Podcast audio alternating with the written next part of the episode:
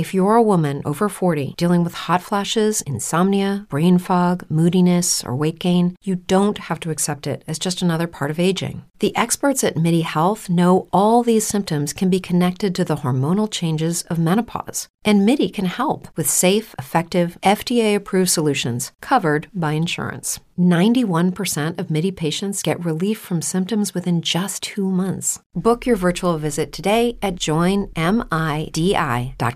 ¿Te preocupas por tu familia? Entonces, ¿por qué darles solo huevos ordinarios cuando pueden disfrutar de lo mejor? Eggland's Best, los únicos huevos con ese delicioso sabor fresco de granja, además de la mejor nutrición, como 6 veces más vitamina D, 10 veces más vitamina E y 25% menos de grasa saturada que los huevos regulares, además de muchos otros nutrientes importantes. Así que, dales los mejores huevos. Eggland's Best, mejor sabor, mejor nutrición, mejores huevos.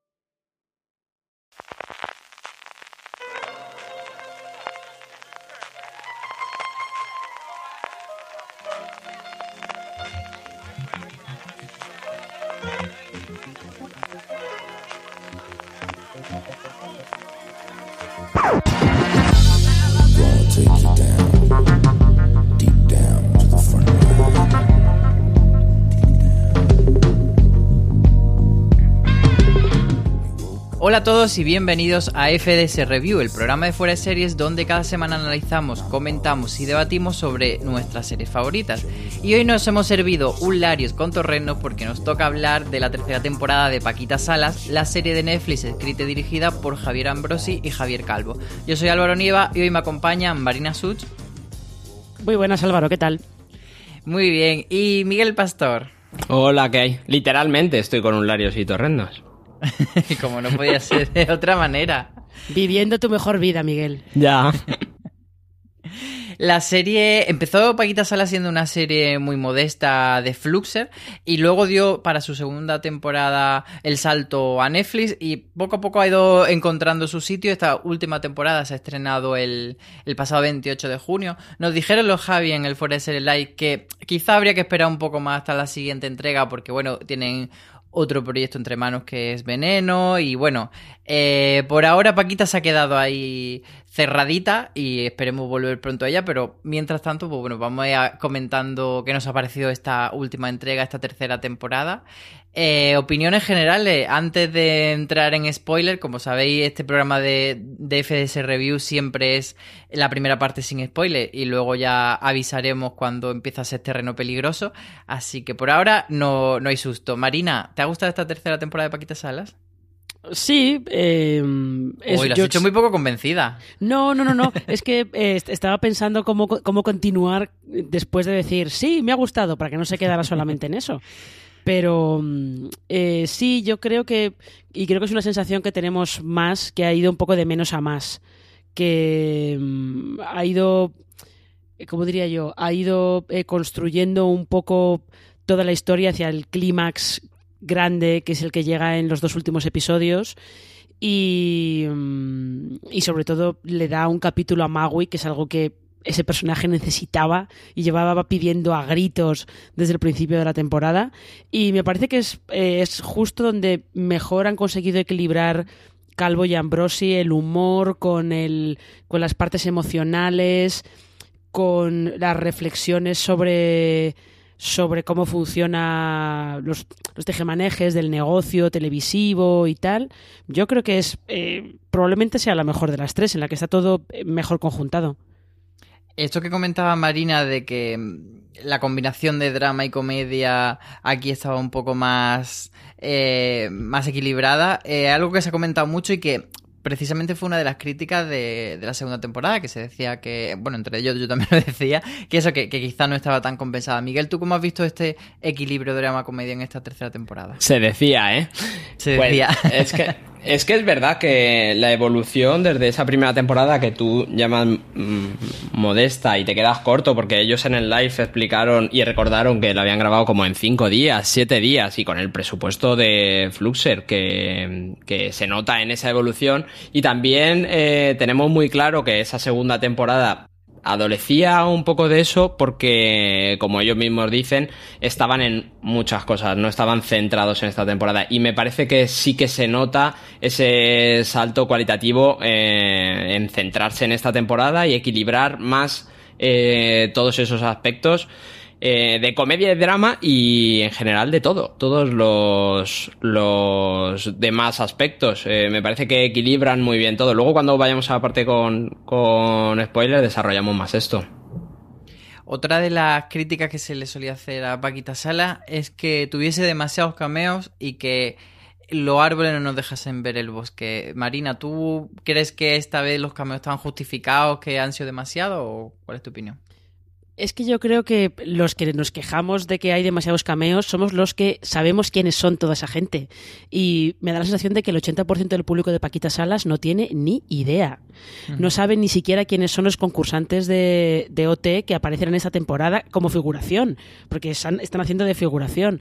Eh, nosotros a lo mejor sí que sabemos quiénes son todas, todas las repres que hay en, en esa reunión de la asociación de repres o los concursantes de OT que están de fondo en, en esa fiesta o eh, los, eh, los responsables de, de prensa que están organizando las alfombras rojas.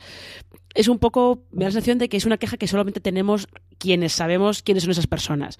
Y el resto del público le da un poco igual la verdad. A ellos les resulta, les resulta muy chocante a lo mejor encontrarse de repente a, no sé, pues a Terelu, por ejemplo, pero claro, Terelu no es un cameo, Terelu está haciendo un personaje. No es lo mismo. Yo creo que no hay, que no hay demasiados. Los que hay, cameo como tal, hay pocos. Y luego todo lo demás que es figuración, eh, pues los Javis han tirado de colegas, en plan de, oye, veníos, os pasáis un día o dos días o lo que sea, venís, os, os vemos, aparecéis de fondo y ya está.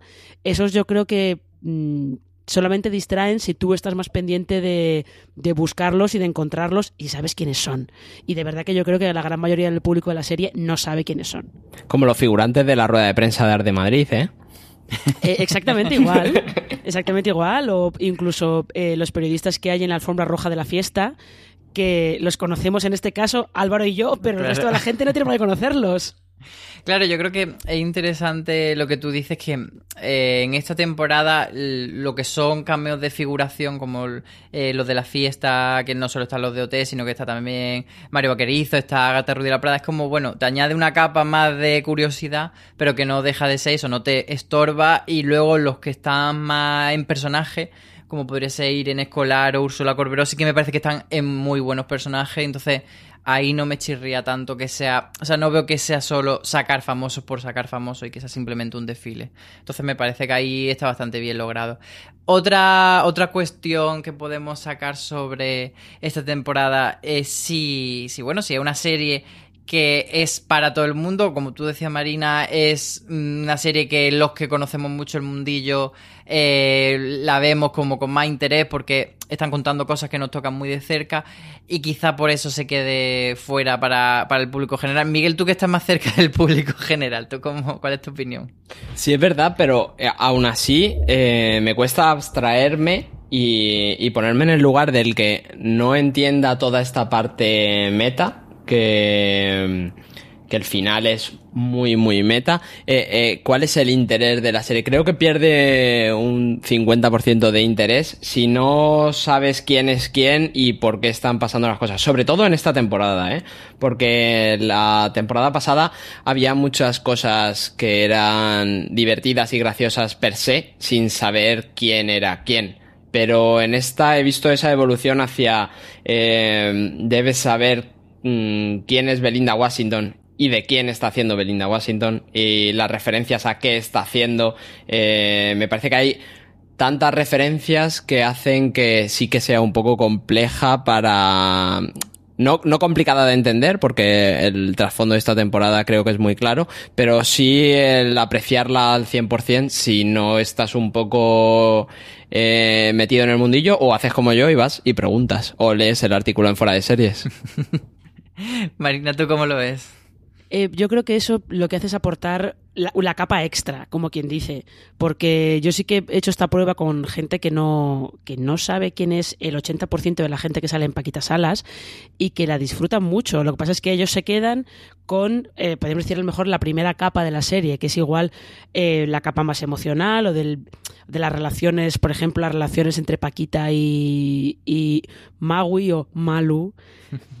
No tienen por qué saber eh, todo, ni siquiera tienen por qué saber eh, la gran aparición final de la temporada. No tienen por qué conocer esa historia porque No. es una historia que Paquita Salas ya ha contado antes. Entonces, eh, yo creo que eh, disfrutarla al 100% evidentemente lo haces si sabes quiénes son quién es toda esa gente y por qué Belinda Washington está haciendo lo que está haciendo y a quién referencia y todo eso. Pero si no lo sabes, creo que está suficientemente bien eh, contado para que lo puedas disfrutar igual. Lo que pasa es que, evidentemente, puede ser un disfrute a lo mejor un poco más superficial. No es una serie tan manera. especial si te pierdes esa capa. Es una serie que está bien escrita y que se nota que está mejor escrita cuanto más pasan las temporadas, pero no tiene ese, ese punto de ser una serie especial y distinta si no entiendes todo eso. Sí, yo creo que está ahí un poco ese equilibrio, de que, que al final sí que entiendes, como decía Marina, la parte emocional, pero que también la gente se puede quedar con muchas coñas de Paquita Sala, pues el típico chiste de esta temporada de eh, tú lo llamas hater, yo lo llamo hijos de puta, yo creo que eso llega a todo el mundo. Y un poco, pues eso, el lo que es Paquita, la esencia, yo creo que es bastante entendible de esa mujer que se ha quedado soleta, que no sabe muy bien hacia dónde tiene que remar, pero yo creo que entonces todo eso sí que se coge bien. Si os parece, vamos a escuchar a la sintonía de Paquita Sala. Esto significa que cuando volvamos empezaremos a hablar con spoilers, así que si alguien todavía no ha visto la temporada de Paquita Salas que ha tenido tiempo, pues que nos siga escuchándonos y quien sí la haya visto, pues que se quede con nosotros. Pues nada, vamos con Isabel Pantoja. Paquita tiene una pena, Paquita quiere más. Con el mundo por montera maneja la ciudad. Ay, si Paquita supiera que maneja su suerte, un prodigio su mente y su forma de andar. Ay, Paquita, señora niña bonita, pasión y tesón que andando es mucho más fácil llegar. Ay, Paquita, consigámoste una visita. Todos te quieren, todos te buscan, Paquita. Ay, ay, ay, mi Paquita. Ay, ay, ay, mi Paquita. Bueno, ¿qué os ha parecido a vosotros esta nueva versión de, de la cabecera de Paquita Salas Marina? ¿Te, te convence o no? Eh, a ver, yo tengo, le tengo cierto cariño a las a la de la primera temporada, porque era así como un poco no de andar por casa, porque era de mis cafeína, pero bueno, era como un poquito más la paquita esta que estaba ahí buscando por todas partes cómo salir adelante. Pero esta yo creo que va bastante bien con, con todo el universo que se ha creado alrededor de Paquita. Y lo que me parece una fantasía es que esté cantada por Isabel Pantoja y esté producida por Luis Cobos. que es ya pico Paquita. Sí, sí, totalmente. pues si os parece, vamos a ir analizando la temporada episodio por episodio, porque son solo seis episodios, son cortitos y sí que es verdad que tienen como mucha entidad propia cada uno. Así que vamos a ir haciendo con, con los oyentes este viaje por la temporada, recordando las tramas y viendo qué nos pareció. Empezamos por ese primer episodio eh, ambientado en la gala de los Goya, que yo he escuchado a mucha gente mm, decir como que quizá era el peor o que todavía no, no estaba metido en harina la temporada. Yo no estoy totalmente de acuerdo, pero no sé qué os parece a vosotros, Miguel. Yo creo que no es el mejor, pero me parece divertidísimo como arranque y lo que sí que creo es que está un poco fuera de la trama general que conforman los otros cinco. Creo que eh, te diría que incluso los otros cuatro. Creo que desde, desde el tercero al sexto están más compactos y ese primero y el segundo que está hecho específicamente para, para, para ese tema eh, están un poco más separados. No es el que menos me gusta, ¿eh? Sí, sí que es verdad que, que parece como eso, que, que quizá la temporada arranca o, o inicia una cuenta atrás a partir del cuarto episodio, cuando, cuando todo el tema del viral, y que los primeros episodios, bueno, están pasando cosas, pero se están asentando todavía lo- los valores de la temporada. ¿Tú cómo ves este episodio, Marina, el primero, el de la gala de los Goya?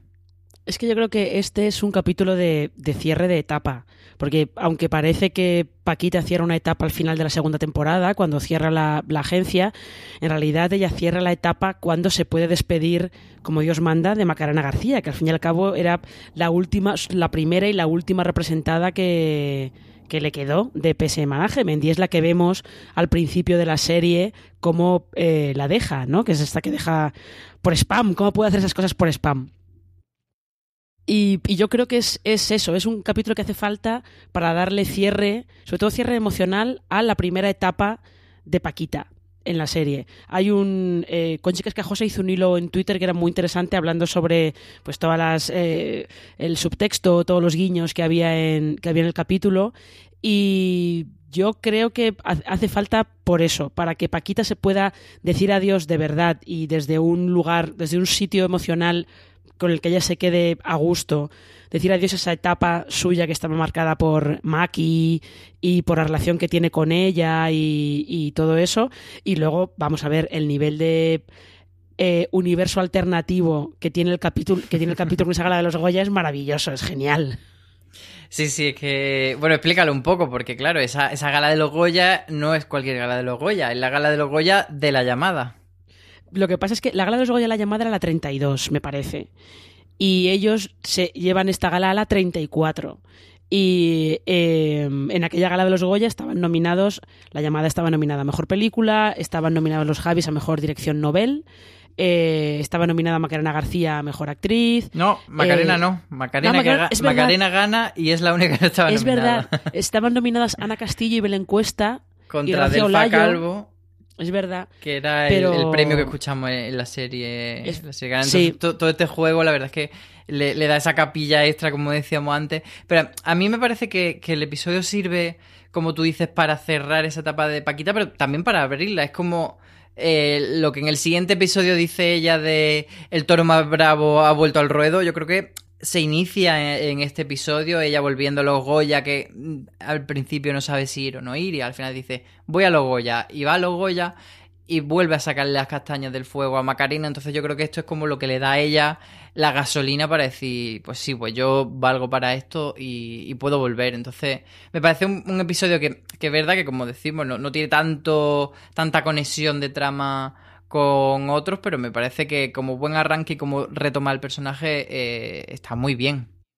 El siguiente sería el de Edwin, y, y Paquita en Arae. Por un lado tenemos la trama de, de Paquita queriendo volver a la Asociación de Representantes de Actores de España y que para volver le exigen una cosa es que alguna de sus representantas de sus representadas, perdón, esté mm, trabajando en activo. Que es una Y cosa bastante eso- básica, ¿no? Pues sí. y que no sean un reality. Entonces, lo que hacen es coproducir un, un cortometraje que sale regular, ¿no, Miguel?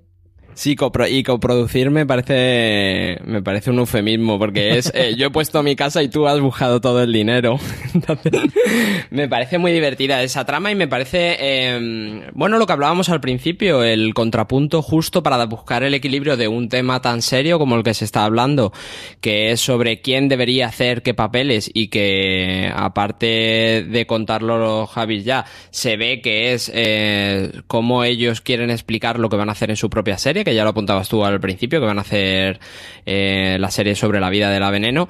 Y me parece que aparte de a, ellos servirles para explicar todo esto, hablan de la complejidad que tiene eh, eh, situarte en un punto u otro al opinar de temas que son tan controvertidos. No por la repercusión que tienen, sino porque tienen muchas puntas. Al hilo de esto, me gustó mucho la entrevista que hiciste tú a, a la actriz que, que sale en este episodio, que es una actriz que encontraron en un casting abierto para, para, para gente que, que no había actuado mucho, ¿no? Que hicieron Sí, para, para nuevos talentos de, de la temporada. Ella se llama Laura, Laura Corbacho y fue una de las que de, de las que cogieron junto a dos chicos más, un, un chico y una chica. El, el chico es el, el que tenemos eh, de conductor de limusina y la otra chica es una de las periodistas del episodio 5. Pues entre esa entrevista eh, refuerza mucho esto que estoy contando, que cada uno tiene una visión de esto y para tú hacerte eh, una opinión necesitas conocer muchos flecos y, mucha- y las opiniones de muchos tipos de personas según la implicación que tengan y según su punto de vista. Yo creo que este episodio, desde mi punto de vista, está muy bien por la parte de, toda la trama del cortometraje, de Edwin y, lo que comenta de la representación trans y cómo se maneja eso, pero la parte de, Paquita en Arae mm, se me hace un poco más mm, anodina en comparación. No sé si a ti te pasa, Marina. Más que Nodina, eh, lo que pasa con Nara es que es un poco el como un peaje por el que Paquita tiene que pagar, tiene que pasar a la fuerza para poder para poder seguir, ¿no? Es un poco como que eh, Paquita no no ha no ha tocado, no es que sea tocar fondo, pero como que no ha llegado un poco al al límite de de darse cuenta de que ya no es la que era antes. Y ir a la reunión de Arae como que le pone un poco los pies en... no La bofetada de realidad. Sí, es, sí, es un poco la oferta de realidad, efectivamente. De Paquita, sí, tú dices que eres repre, pero necesitas que tus representados eh, trabajen. Lo que pasa es que, claro, como la pobre Paquita pues está muy desactualizada y muy obsoleta, y la pobre eh, no, sabe, no sabe qué pasa ahora con Ciudadanos y por qué Tony Canto es polémico, pues claro, eh, le van dando por todas partes y no, no sabe por dónde se mueve. Y pero la trama de sí es verdad que se queda un poquito descolgada también porque toda la parte de, del corto de Edwin yo creo que está bastante mejor trabajada. Yo creo que también porque esa parte tiene una tesis muy clara, ellos quieren contar algo de una manera muy clara y también quieren mostrarte que Paquita se puede equivocar. Entonces, eso funciona mejor y quizá también por eso, por comparación, toda la parte de, de, Arae y de los repres y de, y de Lidia Bosch siendo un poco la voz de la razón ante, ante todo lo que quiere Paquita, pues a lo mejor se queda un poquito más coja. O sea, a mí me gusta de la parte de Arae que, que la enlaza bien con la de Edwin cuando vemos que a Paquita le dicen por un lado eh, si tus representantes no están trabajando, no era una representante, pero luego ella le dice a la actriz trans si no si eres una actriz que no trabaja no es una actriz. Y la otra dice entonces que entonces ahí me parece que sí que lo conecta muy bien pero es verdad que que una parte está, como tú dices, mucho más mejor trabajada que otra. Y lo que, lo que me parece interesante también de la parte de Edwin es que no te lo cuenten desde el punto de vista de los que están ofendidos, de los, de los que en cierto modo tendrían la razón según la tesis del episodio, sino que te lo cuentan desde el punto de vista de unas personas que lo han hecho, digamos, sin mala intención, sin maldad, pero que se ven metidas en eso y realmente no saben de dónde les viene. Y en el proceso aprenden de dónde venía esa polémica y, más o menos la aceptan. O sea, ese momento de Paquita googleando que es ser cisetero y aprendiéndolo después de decir a mi Lady no la insulte con eso, me parece el verdadero hallazgo de ese episodio. Y bueno, el siguiente ya sería uno de los episodios favoritos, el de B-Fashion. Tenemos a Magui drogada, tenemos a Úrsula Corberó y tenemos la Resad. Marina, ¿este episodio qué te parece? ¿También de tus favoritos? Este es de mis favoritos, pero es de mis favoritos eh, por cositas, a lo mejor por detalles tipo como lo de B-Fashion es evidentemente es todo el diablo viste de Prada. Sí. Lo que pasa es que lo que está muy bien es que ellos, eh, la referencia que sueltan al diablo viste de Prada es como una cosa muy de pasada, un guiño muy pequeño, que es cuando Paris, que es el personaje de King Jedet, le dice a una de las empleadas de B-Fashion, ¿qué tal, ¿qué tal tu gastroenteritis? Sí. es una cosa como muy de pasada y un guiño como muy, ¡pum!, te lo dejo ahí. Pero sabes perfectamente el entorno en el que se está moviendo y sabes bien eh, qué tipo de personaje es Bárbara Valiente. Y mm, eh, eh, es que el capítulo, pues a mí los capítulos de Magui eh, me parece que están muy bien porque mm, Magui es un personaje que es verdad que puede ser como muy entrañable porque la pobre a veces es muy inocente y, y no termina de saber cómo, cómo manejarse en, en, este mundo. Es un mundo que le queda enorme, le queda grandísimo a la pobre Magui. Entonces también está muy bien eh, la conversación que tiene con Úrsula Corberó al final en la fiesta, cuando están las dos hablando y Úrsula Corberó le cuenta lo de que física o química va a volver, pero que su repre eh, ha dicho que, que, no la va a hacer porque no puede volver atrás y tal. Y tú ves lo que como Maui va hablando con Úrsula diciéndole, bueno, pero tú qué quieres hacer y, y pues si quieres hacerlo tú, pues tienes que tienes que decir que, oye, que, que tú eres la jefa en este caso y te tienen que hacer caso y tal. Y ves también un poco cómo em, en Maui ha intentado huir de algo que realmente se le daba bien y en, y en lo que y en lo que era feliz, ¿no? Es que lo de B-Fashion da para muchos chistes, pero claro, tú ves a la pobre de hija mía, es que te queda tan grande esto, pero tan grande. Vuelve con Paquita, si es que era lo tuyo, vuelve con Paquita. Bueno, no era realmente lo suyo, pero sí que vemos que por lo bien. menos que por lo menos había aprendido con el tiempo. Pero Sí, en su que- momento no, no sabía de lo que era un link, No. pero, pero, pero sí que el episodio demuestra que, que algo sí que aprendió ahí a la falda de, de, de Paquita, ¿no? Sí, y luego todo lo de la Resat, eh, es que lo diré en escolar me parece todo algo tan genial y tan maravilloso que es, bueno, es tremendo. Sí, que yo creo que esa es otra de las de esas capas que, que decíamos antes que quizás no, no se pilla. O sea, que tienes que conocer que, que Irene Escolar es una actriz tan intensa, tan de teatro, tan tal, que cuando la ve interpretando a una dramaturga tan intensa te haga gracia esa conexión y ese, ese guiño realidad y ficción. Miguel, ¿a ti qué te pareció este, este episodio? Y bueno, te voy a preguntar, ¿qué te parece Terelu como Bárbara Valiente? Justo iba a eso, porque en, la referencia de Marina al, al Diablo Viste de Prada, lo que ahí hacía Meryl Streep, aquí lo hace Terelu Campos. Y, en el- y lo curioso es que en el universo de, de los Javis lo hace bien. Me parece que eh, ella abraza el que no es actriz, ella hace lo que tiene que hacer y me parece que está súper bien, sobre todo en comparación con la, mm, los prejuicios que yo tenía contra que Tereru Campos saliese haciendo un personaje que es mm, se desarrolla bastante y que tiene muchos flecos y que mm, lo explican muy bien los, los Javis con el guion y ella lo defiende bastante bien. Y luego Ana del Castillo volviendo a mí, cuando vi ese episodio creí que, que era un poco pegote eh, el abrir esa, ese melón para dejarlo en Ana del Castillo eh, ha tenido una evolución desde esa primera temporada pero nada más lejos de la realidad porque, porque es detonante para el final de temporada. Sí que era una trama que, que parece que no, que no iba a ningún sitio, quizá al principio, ¿no? Sí, Marina. Sí, sí, ah, no, perdón, es que eh, yo creo que para, para entender mejor lo de Irene Escolar también tendríamos que decir que es la nieta de Julia Gutiérrez Cava. Hay que, hay que, es sí, que sí, las es capas son descendiente son de una bueno, estirpe de actores. efectivamente, y que ya solo hace eh, teatro importante y tele ha hecho muy poca. Entonces, bueno. Pero sí, no, eh, justo eh, lo que dice lo que dice Miguel es cierto que puedes, puedes pensar que, que toda esa trama con eh, el intento del personaje de Ana Castillo de entrar en la Resad y que, eh, que ella va con su idea, ese mis fogones universal, que, que ya sabemos que es real, que eso existe de ver- que existió de verdad, que ella va con esa idea y que se deja comer la cabeza por, por la otra intensa que le cita a Bertolt Brecht y que quiere hacer una cosa muy seria y, y cosas así. Y luego realmente te ayuda a sigue manteniendo, eh, apoyando o construyendo la tesis de la temporada que es tienes que creer en ti mismo, ten confianza en lo que tú crees que, que sabes hacer y lo que quieres hacer.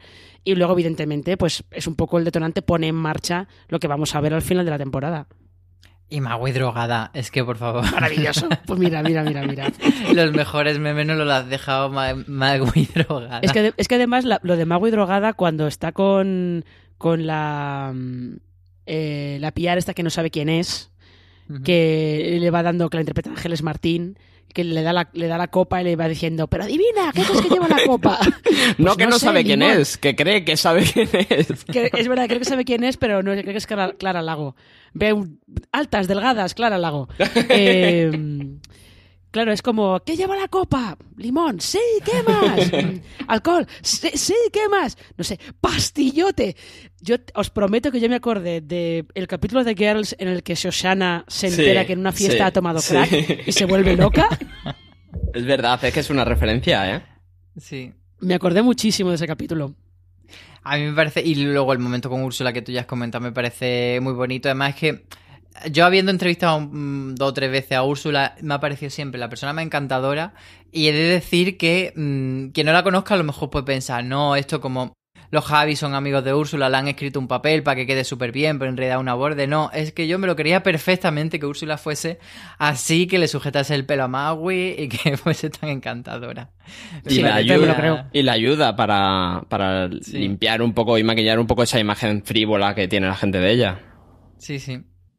Luego el, siguiente episodio, que sería el número 4, que es este viral en el que tenemos por un lado a, Noemí Argüelles volviendo a tener mucho más protagonismo, eh, reencarnada eh, o reconvertida, mejor dicho, en una gurú del social media, y que volvemos a B-Fashion para hacer un tutorial de contouring que sale regular y que acaba todo explotando por ese dedo famoso de, Belinda Washington que sale a la luz. ¿Qué es lo que destacáis de este episodio, Miguel? Yo es que Yolanda, yo soy muy fan de lo que hace Yolanda Ramos aquí y quiero aprovechar para reivindicar también el ejercicio de transmedia que hace la serie, que hace Netflix con esos vídeos fuera de la serie que son para redes y que casi todos están basando en, en lo que hace Yolanda, eh, que tiene toda la pinta de ser improvisando ella como hacía Robin Williams cuando hacía del genio en Aladdin. Es- tiene toda la pinta de haz lo tuyo, Yolanda, y, y- y sacamos piezas de esto. Y debe haber una barbaridad de piezas porque no hacen más que, que sacar. Pero es que además los vídeos que ha ido sacando Noemí Argüelles, luego ellos los sacan, claro, ellos los tienen hechos hace la tira de tiempo, pero luego ves la actualidad política y parece Y que cuadra, Noemí ¿eh? Argüelles cuadra todo. Es, que da, les da un poquito de miedo. Parece que Noemí Argüelles está dando, está dando consejos a, a los community managers de los partidos políticos españoles.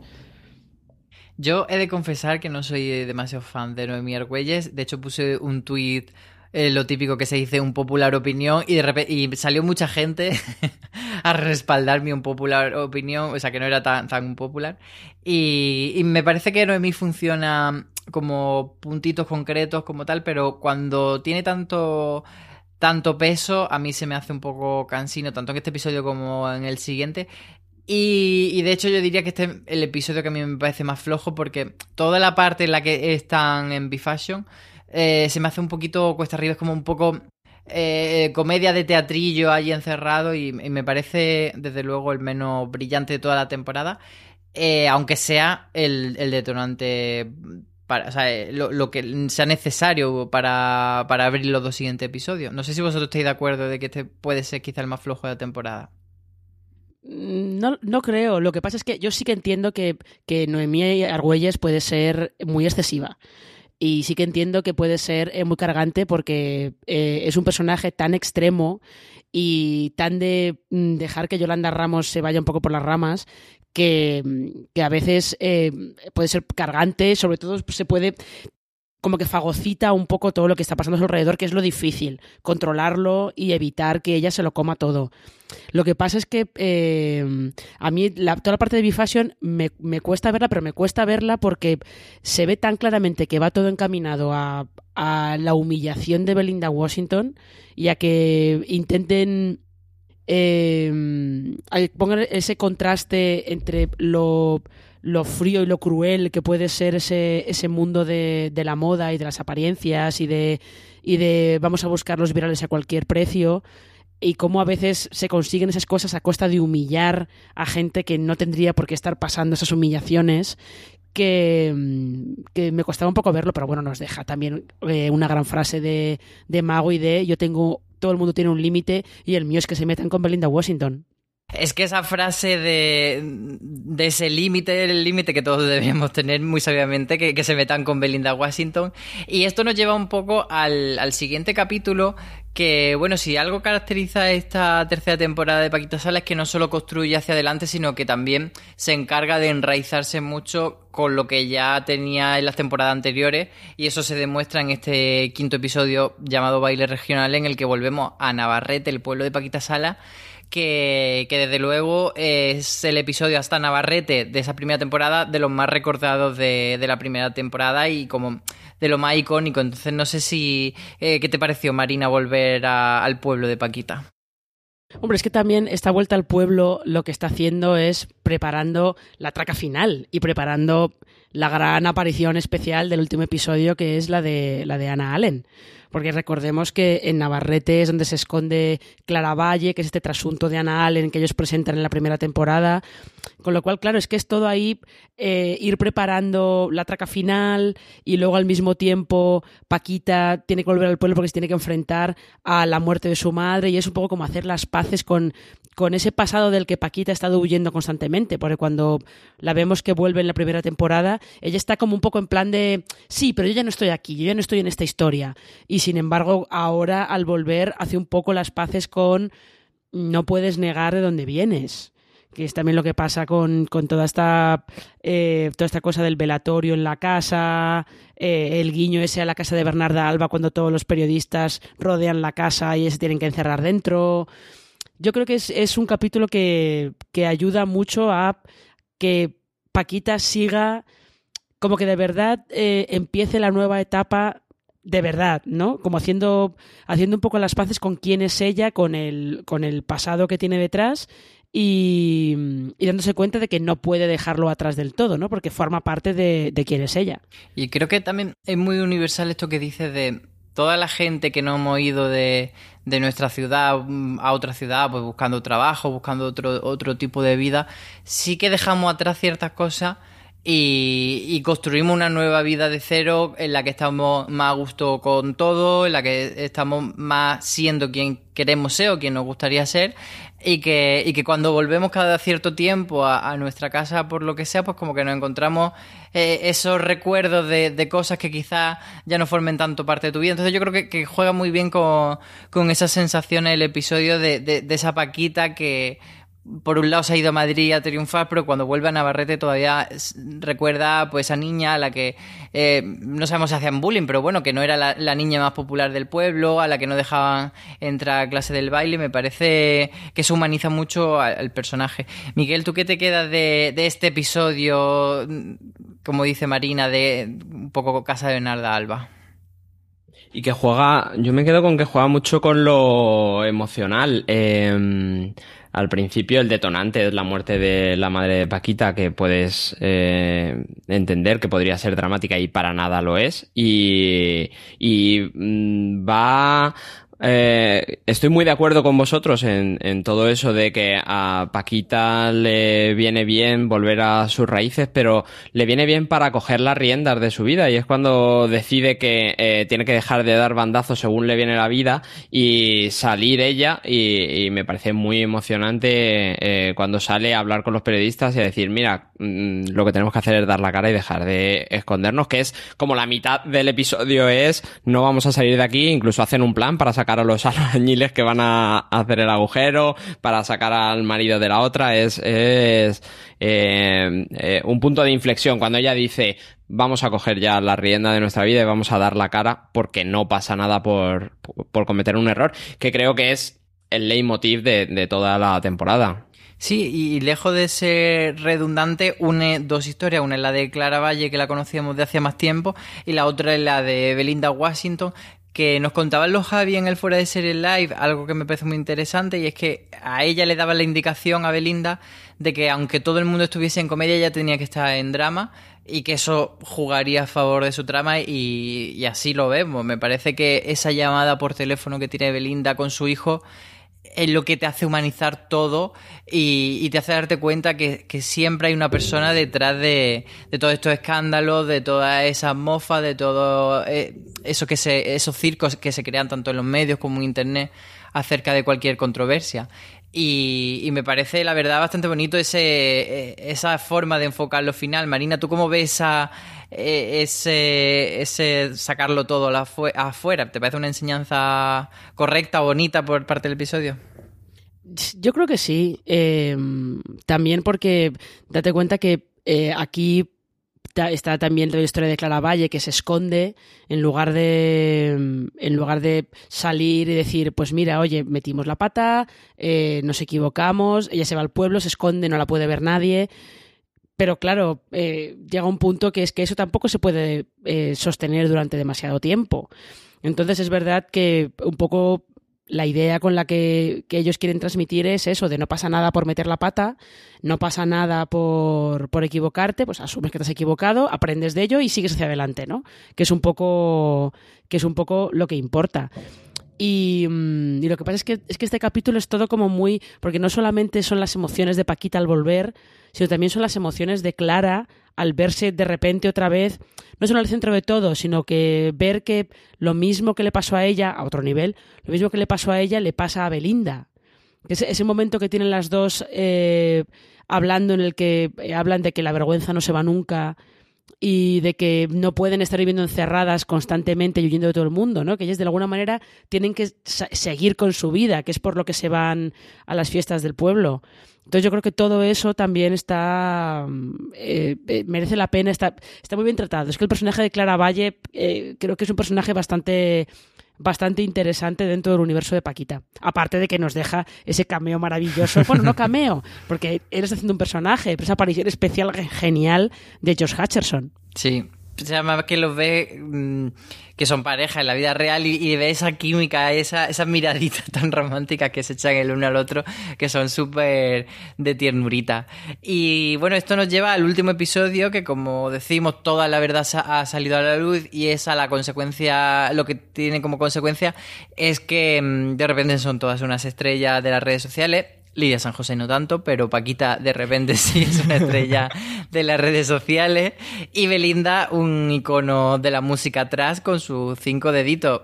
¿Estáis a tope con los cinco deditos, Miguel? Sí, para, para ser un trasunto de Leticia Sabater me parece que está muy bien llevado y que también combina, eh, eh, eh, creo que en Belinda se, da el equilibrio perfecto entre, pues eso, lo que hace Leticia Sabater y también habla de la libertad que tiene cada uno para hacer lo que quiere, como quiere. Y que luego el videoclip ha salido eh, de lo que decía de Transmedia, luego lo han sacado en redes completo eh, y también combina que nos decían los Javis que todo esto de eh, que Belinda Washington hiciese un vídeo masturbándose que luego se filtraba venía de un piloto que ellos habían escrito eh, de una concejala, casualidad, que se masturbaba y, el vídeo se filtraba. Me parece que, combinan muy bien y a esto es a lo que me refería cuando decía que eh, hacia el final de la temporada eh, pierde mucho peso eh, la serie si no sabes a qué se está refiriendo y no entiendes eh, realmente cuánto de enraizado está en la realidad, en la realidad que rodea el universo de los Javis. No, sé, no, no sé. Lo de Belinda a lo mejor te pierdes esa capa extra, puede ser, pero, pero lo de Clara Valle y Ana Allen es que es- está muy bien explicado todo. Y aunque no pilles esa capa de que de repente está Ana Allen de verdad haciendo del personaje de ficción a través del que ellos estaban eh, contando toda la historia, aunque eso no, no lo pilles, yo creo que está suficientemente bien enlazado como para que te quedes con, con el peso emocional de, de lo que Paquita está viendo en ese momento. Yo, en mi opinión, no me parece tan importante conectar a Belinda con, con Leticia Sabater, como tú comentabas, y como Olvido Hormigos, que quizá en quien se puede basar mal en lo del escándalo sexual, pero sí que. Mm, o sea, yo estoy contigo, Marina, en que se entiende perfectamente la trama de, de Clara Valle, pero ese giro, esa sorpresa tan grande que te llevas cuando ves que es Anna Allen, y ya llegamos a este punto del episodio, la que eh, interpreta a Clara Valle en la ficción, me parece que enriquece mucho, sobre todo por ese monólogo tan potente. Eh, pero antes de llegar a, a comentar ese monólogo, tenemos el regreso de Magui. Y esa conversación maravillosa en la que Magui viene, bueno, Paquita primero le dice que, que quiere volver a contratarla y le dice, ¿estás en Chop? Que me. Y, Magui no puede porque tiene esta película, como veis, eh, todo ese juego de, de metaficción eh, tan interesante en el que Paquita primero entra en cólera, Magui está siendo interpretada por Aura Garrido y, y todo, ese, todo ese juego. ¿Qué es lo que más os gusta de todo esto, Marina? Ay, em, la verdad es que que Juan Echanove sea Paquita eh, me parece que es una gran elección, ¿eh? Es una gran elección porque además em, tiene hace como vuelve a hacer referencia a toda el a todo el tema de, del segundo capítulo con eh, si eh, los actores trans tienen más oportunidades, menos oportunidades que los demás. En ese caso, los personajes trans, quiénes deberían interpretarlos, como que eso lo lleva un poquito, no exactamente, no es la misma polémica ni de lejos, pero bueno, es un poco cierre del círculo haciendo que Juan Echanove sea Paquita y que a Paquita le siente mal que un hombre haga de ella. Claro, es un actor que es un hombre diciendo, ¿cómo me va a interpretar a mí un hombre? Ojo, pero le sienta peor que. Aura Garrido haga de, del personaje de Belén, ¿eh? De, de- De sí, Maui, eso es, lo que peor le sienta de todo. Es verdad, pero, pero eh, todos los chistes a costa de, de que ahora Garrido sea actriz de método me parecen geniales. Sí, toda esa parte me parece bastante Y un guiño a su propia justificación también, un señor haciendo de Paquita Salas, como en la realidad es eh, Bryce haciendo de Sí, Paquita sí. Salas. Y, Bra- Sí, y Bryce sí. tirándose de la cabellera porque Bryce no usa peluca, Bryce se deja crecer el pelo y Bryce tirándose la cabellera también un punto ahí muy gracioso. Y mm, pero como decimos, claro, la potencia de este episodio está sobre todo en, en ese gran monólogo que tiene Ana Allen, como nos contaban los Javi en el Fuera de Serie Live, que por cierto lo podéis ver tanto en YouTube si buscáis FDS Live Paquita Salas o FDS Live Entre Bambalinas lo encontráis y también lo tenéis en formato podcast, pues en Ivo o en la plataforma en la que soláis escuchar fuera de serie. Eh, una de las cosas, como decimos, que nos contaban era eh, pues todo, cómo consiguieron tener a Ana Allen involucrada en el proyecto y lo podéis ahí encontrar y me parece que ese es el verdadero juego interesante porque realmente se crea un juego de espejo en el que no sabes si está hablando el personaje de Clara Valle, si está hablando el personaje de Susana, que es el nombre que tiene Ana Allen en ficción, o está hablando directamente la propia Ana Allen. Entonces ahí me parece que... Por eso decía que sí que creo que es interesante que el espectador conozca o que le da mucha dimensión que el espectador conozca la historia de Ana Allen y sepa que ella es el transunto de. O sea, oh, per- perdón, del revés, eh, que Clara Valle es el transunto de Ann Allen. Eh, ¿Qué os pareció este monólogo, Miguel? Muy impactante, sobre todo por lo que tú dices, que, que sabes, sabes que es ella. Y muy impactante cuando en el live nos contaron los Javis que después de ella escribirse su propio monólogo, ella, ellos le dieron el girito final, porque hay que reírse, que es cuando dice, me están ofreciendo cosas en, en Hollywood. me parece muy impactante, me parece muy emocionante y me parece que ella, para el trocito que hace solo en, en la serie, ha quedado muy redondo, como casi todos los personajes y casi todos los actores o, o- o gente del universo de los Javis eh, salen de Paquita Salas, que me parece una cosa muy a destacar. Eh, me parece que en esta temporada eh, Lidia Boss es la única que me chirría. Creo que no, no abraza bien, bien eh, lo que es eh, el universo de los Javis, pero creo que cualquiera que entra en este universo, como tú decías hace un momento con Úrsula, sale reforzado y sale con una imagen mejor. De todas maneras, del, del monólogo, yo sí que quiero comentar que lo que está muy bien es que, aunque en realidad sea la propia Anna Allen explicándose, porque además es un monólogo que, si yo no recuerdo mal, lo dice mirando a cámara directamente, Sí. pero está bien que de vez en cuando, a la mitad a lo mejor ella tiene un momento en el que de repente aparta la mirada, como que mira a otro sitio y dice, "Eh, se me ha ido, se me ha ido la línea, o, o algo por el estilo, ¿no? Dice algo como de se me ha ido la línea, o Sí, me he "Es perdido esta- en el texto o algo así. Sí, me he perdido en el texto o algo así. Que está bien que te digan eso para que nunca se rompa eh, el pacto que tiene con el espectador de que lo que estás viendo es ficción.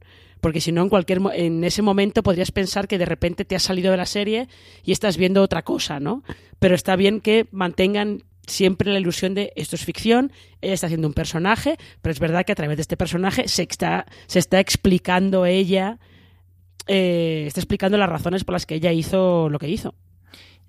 ¿Algo más que destacar de este episodio, Miguel, que juega con- tanto con la Sí, metaficción? hay una cosa que me he dado cuenta hablando con, con todo el mundo que ha visto este episodio, que es tan potente esta última parte y la parte que ahora vamos del final, el preestreno en el cine y todo eso, que es, es muy guay, eh, eh, hace que nos olvidemos de lo bien que está eh, Ana Castillo cuando va a hacer ese speech eh, ante los productores, lo bien que explica el tema que ella quiere llevar, lo bien representados que están los productores con ese falso feminismo de me interesa que sea una historia contada por una mujer, pero no me digas cómo tienes que contarla, te lo voy a decir yo.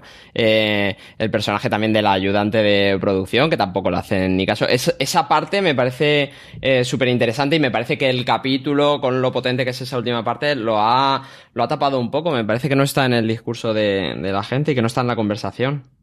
Sí que es verdad que viene algo muy potente después y, y lo tapa, ¿no? Porque es muy interesante.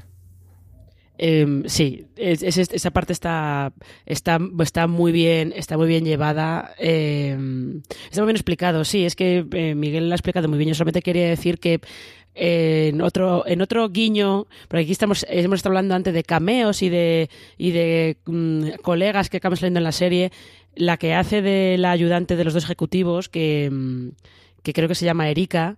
Está interpretada por eh, una actriz que también se llama Erika y cuyo apellido ahora mismo se me acaba de olvidar Ya sé quién es. que es quien sustituyó a Belén Cuesta en la llamada como Milagros. Fíjate que no había caído en eso. Y que, y que debe ser probablemente eh, como la Milagros, fuera de Belén Cuesta, la Milagros más entrañable que yo he visto nunca. Nivel de querer subir al escenario a darle un abrazo de todo va a salir bien, no te preocupes. Erika Ya está. Bleda, he googleado el Gracias. rápidamente porque hacía falta que tuviésemos esa, ese datito. Eh, no sé si, si nos dejamos algo de este episodio, pero bueno, vamos eh, ya saliendo de, de analizar episodio por episodio. ¿Qué ha sido lo mejor de la temporada para vosotros? Eh, Marina, ¿con qué te quedas? Eh, pues si descontamos la parte final, toda la parte final de la película, meta, el juego ese de espejos que, que hacen, yo creo que me quedaría con, bueno, con Mago y Borracha, porque es maravilloso. Eh, y todo su speech de soy una fashion victim, evidentemente. Eh, no, yo creo que me quedaría con, fíjate, me quedaría con el primer episodio. Me quedaría con eh, la despedida de, de Macarena y Paquita. ¿Y tú, Miguel? Yo me quedo con el general, lo bien que está hilado lo que han querido contar, sobre todo al final. Y no decíamos, eh, no hacíamos referencia a, cuando hablábamos de la cabecera, a que incluso que la pantoja eh, sea quien canta esta canción, tenga mucho que ver con este mensaje final de la segunda oportunidad y que una persona que ha sido juzgada ya condenada y cumplida la condena, creo que también quieren decir algo con eso. Entonces, me parece que está tan bien trabajado todo en comparación con lo que decíais al principio en, eh, de esa segunda temporada que y tan bien equilibrado que con lo que me quedo es con el global más allá de la fiesta de Magui borracha que es, que es la bomba Sí, yo también me, me parece que eso es muy, muy interesante destacar el hecho de que la temporada entera tenga muy buena consistencia y, y sea una temporada en la que no hay apenas altibajo. Eh, si me tengo que quedar con algo, aparte de la metaficción, que es algo que, que parece que hay consenso en que nos ha encantado a todo el mundo, me quedaría con el episodio de, de Laura Corbacho y la trama trans, que me parece que está eh, súper bien hilado. Eh, la temporada también tiene muchos momentos musicales. No sé si tenéis alguno favorito vosotros, Miguel. Bueno, es que todo lo que hace eh, eh, Belinda no es de la serie, pero me parece la bomba. Me parece eh, que tiene mucho sentido. Incluso luego, viendo el, el videoclip eh, entero en, en, las redes, eh, si lo habéis visto entero, al final hace una referencia a, a las canciones de, de Leticia Sabater. Eh, y lo de Amaya. Es que Amaya cantando una J me parece una fantasía y que lo explicaron en el live, ¿no? Yo me quedo con Amaya también. Sí, explicaron, explicaron cómo, había consegui cómo habían conseguido que Amaya Romero les cantara una J. es la bomba. Marina, ¿tú tienes algún momento musical favorito de esta temporada? Es que ese, el momento ese de la J está muy bien porque es el momento en el que, en el que Paquita sale a tomar las riendas de, de la situación directamente. Y sobre todo la letra de la J eh, también tiene. es como una capa más a, a, lo que estás viendo, ¿no? Cuando dices eso de que, de que ella es pequeñita pero que es sincera, que, que a partir de ahora, pues. Eh, que va a contar quién es ella. Entonces. Ese, ese capítulo tiene varios momentos musicales que están muy bien, ¿eh? porque también el momento en el que se van Belinda y, y Clara a la discoteca y está ahí la bien querida Mm, eh, mm. cantando y tal, también es un momento que está muy bien. Y el final de- del episodio con fantasmas de Miranda cuando están cargando el ataúd y tal, me parece también muy bonito. ¿Y cómo, se- ¿Y cómo se apoya también en la música en el, en el primer episodio, en el- la despedida de, de Macarena y Paquita? También se apoyan en que justo se están cantando ellas dos y como la despedida es mm, despedida, despedida. Sí, es que, es que eh, el Cadillac solitario parece que les va perfecto. La letra les va perfecto a las dos. Con esa cosa de, bueno, antes éramos, lo éramos todo eh, la una para la otra, pero mm, pues ha llegado un punto que ya no, que se acabó. Pues fijaos que a mí el Cadillac solitario se me hace un poco larga la escena. Es como mucho rato de karaoke para mi gusto en ese episodio. No sé. Puede ser, puede ser. No sé, yo creo que ahí también eh, tienes, te dejan para que puedas ver a Cayetana y el cuervo con el Goya. Y de todos los cameos, eh, actores invitados, especiales, etcétera, ¿con cuál os quedáis? ¿Cuál habéis disfrutado más? Marina. Eh, hmm. Bueno, el de Ursula Corberó está muy bien, evidentemente. Y el de Anna Allen, por supuesto, es muy potente, pero bueno, eso es, es otra cosa. Pero yo creo, a mí es que los que me hicieron mucha gracia es el de George Hutcherson, que me hace, me hace mucha gracia y realmente está muy bien. Está muy bien hilado, está muy bien hilado todo y tiene, tiene mucho sentido. Y sí, yo creo que yo creo que, que esos probablemente, porque luego ya hay algunos que son como más como muy chiste privado que mm, a lo mejor nos hace gracia y me hizo gracia encontrarme a Erika Bleda, por ejemplo, haciendo de, de esa ayudante de los ejecutivos, pero bueno, es una cosa un poco más un poco más pequeña. El de Irene Escolar, perdón, me acabo de acordar ahora. Irene Escolar y Emilio Aragón como jefe de la Resat también. Sí, yo, yo me quedaría seguramente con Irene Escolar, como ya hemos comentado antes. ¿Tú, Miguel? ¿Alguno otro que destacar? Bueno, es que a mí me parece muy emocionante lo de las frases que le ponen a Emilio Aragón y me interesa mucho saber cómo llamas a Emilio Aragón y le dices, oye, ¿sabes lo que es Paquita Salas? Pues, pues mira, vente. Y lo que decía al principio, que Terelu me sorprende. Creo que lo hace muy bien para no ser una actriz. Sí. Por último, ¿qué os quedáis de la temporada a nivel más genérico, más de las enseñanzas o los temas universales que quiere tratar esta segunda temporada? Hemos comentado las segundas eh, oportunidades, esa gran amistad de Paquita y Magui, que es precisamente con lo que se cierra el último episodio, con ella andando por la calle Foncarral. ¿Qué, qué es lo que destacarías, Marina? Yo creo que lo hemos estado comentando antes, o a lo largo de todo el programa hemos estado comentándolo todo. Eso de la importancia de, de las segundas oportunidades, la, la sobre todo la importancia, ahora hay mucho como una cultura de la cancelación, ¿no? En plan de, en cuanto tú metes la pata una vez, cancelado, no queremos saber nada más de ti, eres lo peor. Y a ver, hay gente que es lo peor realmente, pero luego hay mucha gente que lo que ha hecho ha sido meter la pata, que tampoco, tampoco hacía falta que sufran ese linchamiento por redes sociales y que se tengan que esconder debajo de una roca porque si no, no pueden seguir viviendo.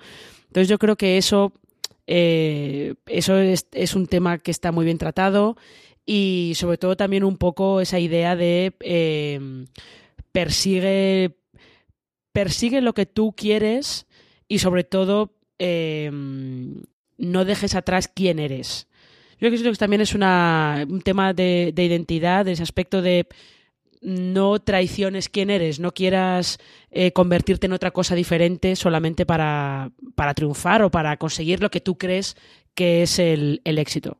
Sí, el tirar para adelante. Te- Yo creo que tanto Paquita como Maui son dos personajes que, que todo lo que hacen es levantarse. Eh, Paquita tiene que cerrar su oficina y cuando empieza a levantarse en ese eh, primer episodio, eh, a final del primero, principio del segundo, eh, dice pues me lo monto en casa. Y Maui cómo se tiene que plegar a una nueva jefa y tiene que ir adaptándose para seguir saliendo adelante, que creo que es el, el mensaje más potente de, de esta temporada y, y la serie en general, ¿eh?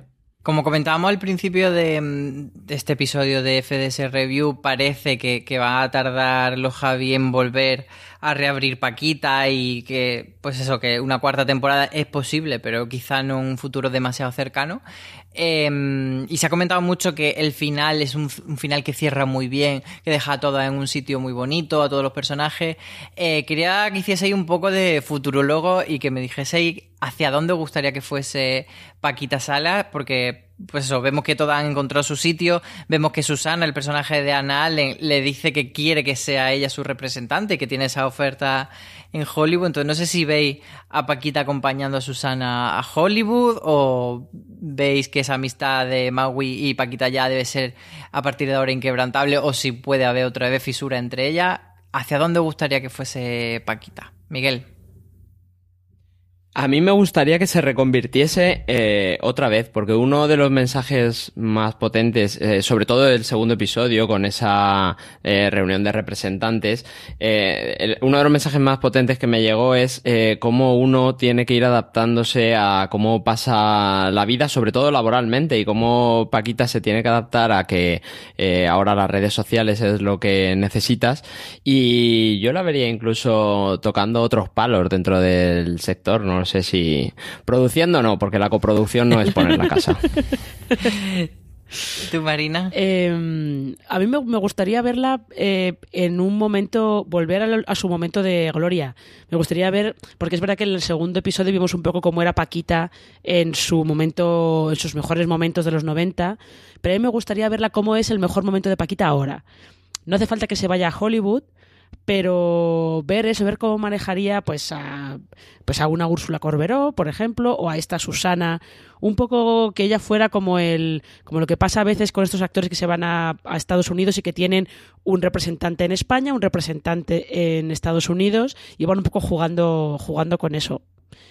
Me, me, gustaría verlo, a ver cómo se manejaría Paquita en ese, eh, en ese estilo, en ese, en ese, momento. Y cómo negocia las escenas con Julio Medem, eh, de ser representada. Bueno, lo que, es que yo sí que quiero ver eh, qué tipo de película hace Lidia San José con Julio Medem. ¿Y qué tiene que decir Paquita? Y yo estoy muy de acuerdo sí. en, que, en que siempre hemos visto a, a Paquita, eh, salvo ese episodio de los 90, como tú apuntabas, siempre la hemos visto pues un poco desfasada, un poco en el vagón de cola, intentando no quedarse atrás. Y que ahora que ella es una estrella en las redes sociales, que ella es más conocida, que ahora le va bien, pues eso, a ver cómo mmm, trabaja Paquita desde una posición un poco más cómoda, en la que encuentre, por supuesto, eh, problemas, porque si no, no tendría gracia, pero eso, verla, como tú dices, eh, siendo una Paquita más famosa, una Paquita más tenida en cuenta por parte de la industria, me parece un punto interesante para que exploren. Así que ahí lo dejamos, si no escuchan, si no están escuchando los Javis, que, que la apunten y que quizá puede ser algo interesante de explorar. Eh, nada más, hasta aquí nuestro FDS Review. Como siempre, os recordamos que en Fuera de Series, la página web, tenéis mucha información sobre Paquita, que además hemos estado bastante pesaditos escribiendo un montón. Tenemos críticas, tenemos curiosidades, tenemos memes, por supuesto. Y, y recordar nuevamente que tenemos ese evento que hicimos con ellos en Fundación Telefónica, el Fuera de Series Live, donde estuvieron eh, los Javis con nosotros contándonos muchas anécdotas, algunas las hemos referido en este, en este review, pero hay muchas otras que podéis encontrar y que son bastante interesantes. Así que nada más, está todo eso y están nuestros podcasts en, eh, no solo este de Paquita Sala, sino muchos otros podcasts en nuestras cadenas de Fuera de Series en Apple Podcasts, en Evox, en Spotify, en todas partes. Muchas gracias Marina por este rato de torreno hilarios. Nada, para la próxima tenemos también que, que buscarnos churros con chocolate. Totalmente. Gracias también a ti, Miguel. Gracias a vosotros. Y nada, como dice CJ siempre, yo lo replico también, tened mucho cuidado allí fuera.